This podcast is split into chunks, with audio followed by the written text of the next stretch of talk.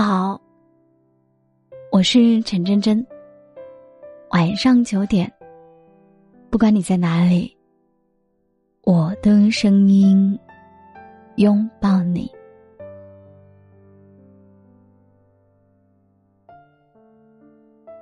不必着急，时间会留下最真的人。我之前跟大家分享过一个自己的故事。一位许久不联系的朋友，某天突然发现他在 QQ 上把我设为了特别关心，而且这个习惯已经维持了很多年。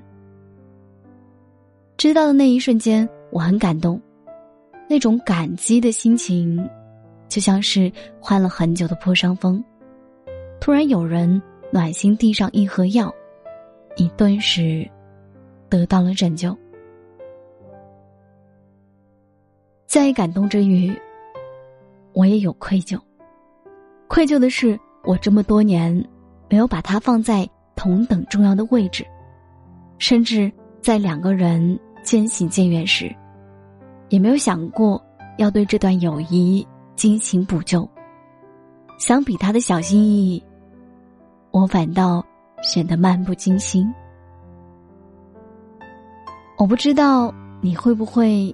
跟我有一样的感觉，总是努力的去接近那些我们根本够不上的人，跟他们看一样的电影，听一样的音乐，哪怕知道大家不是一路人，也愿意卑微的讨好。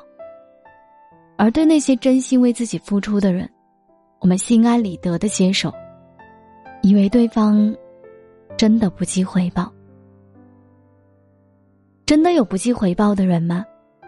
或许没有吧，哪有人愿意永远无条件的为另一个人付出？那个总为你遮风挡雨的人，总有一天也会累，也会走到别人的伞下面。前几天和几个朋友在群里聊天，聊到你最不能接受的微信礼仪，我想了想，说道：“其实哪有什么接受不了的微信礼仪？关系好的人。”发生什么，你都不觉得嘴欠；讨厌的人发个表情包过来，你都嫌烦。大家纷纷表示赞同，直到一位平常很少发言的男生出来冒泡。果然是得不到的，永远在骚动；被骗爱的，都有恃无恐。也是他这句话让我恍然大悟：我们放低姿态也要讨好的人。未必就是朋友，相反，那些哪怕听了我们冷言冷语，还愿意真心为我们付出的人，才是真的在乎。随着年龄的增长，我们很容易产生对感情的匮乏。男朋友超过十分钟不回你微信，你就担心他是不是劈腿了；闺蜜没有及时点赞你的朋友圈，你就害怕他。是不是因为谈恋爱冷落了你？你给父母发短信，他们一天不回你，也不会着急，因为你知道他们爱你。但除了父母以外的人，你都需要通过反复试探，来确定他们是否在乎。这种不安全感长期包裹着我们，因为没有太多多余的心力来发展新的关系。我们只能拼命抓住原来所拥有的一切，害怕他走掉，害怕他再也不回来。有位听众给我留言说，在人生这段旅途中，能陪你走一段路的人有很多，但能陪你走到底的人太少太少。上学的时候，我们很容易就找到手牵手去食堂、图书馆和商场的人。但工作以后，我们吃火锅、唱 K、看医生，都是一个人。也不是享受孤独，就是觉得有些人不好意思再打扰了，害怕对方觉得叨扰。前阵子在抖音看到一句话：“二十八岁还愿意不顾一切来见你的人，比十八岁懵懵懂懂来见你的人，更值得珍惜。”这句话令我很怀念，一下子想到了十八岁里的那些人。只是，二十八岁还愿意这样冲动的人，还有多少呢？我们不过是在各自的世界里画地为牢，把对那个最爱的人的念想放在心里，再也不敢说出来了。不知你是否想过，没有结局的两个人，为什么命运还要安排他们相遇？就好像一辆正在前行的列车，每个人都有自己要下车的站。你在挽留，再不舍，终究还是要说再见。陪你坐到终点站的人，或许不是你曾在意的，但那也是。陪你最久的人，不妨多看两眼吧。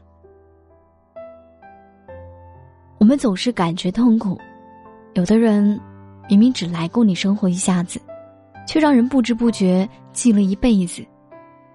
而最折磨人的，不是刚分开时的不习惯，而是分开后的岁月里，不断的思念一个人。我们怀念十八岁那年的校服。怀念第一次恋爱时收到的玫瑰，怀念那个名字躺在日记本上整整十年的人。但他们再也不会重新再来了。即使再出现在你的生活里，或许也不是原来的样子了。你一定会失去某些人，不是因为你不够好，留不住他们，是他们本来就陪你一程。他们不属于你的以后，他们有自己可奔赴的未来，而那个未来里，同样没有你。过去很美，但我们倒带不了了。真正值得你回头看看的、认真对待的，是现在陪在你身边的人。他们或许没有你想象中的完美，却是你往后余生难得拥有的幸运。人的心里太小，容不下许多人。那些离开了的人，或许是给真正在乎你的人腾下位置，让他有一辈子的时间对你好，而你也应该用一辈子的时间去体会、去珍惜、去双向的爱他人。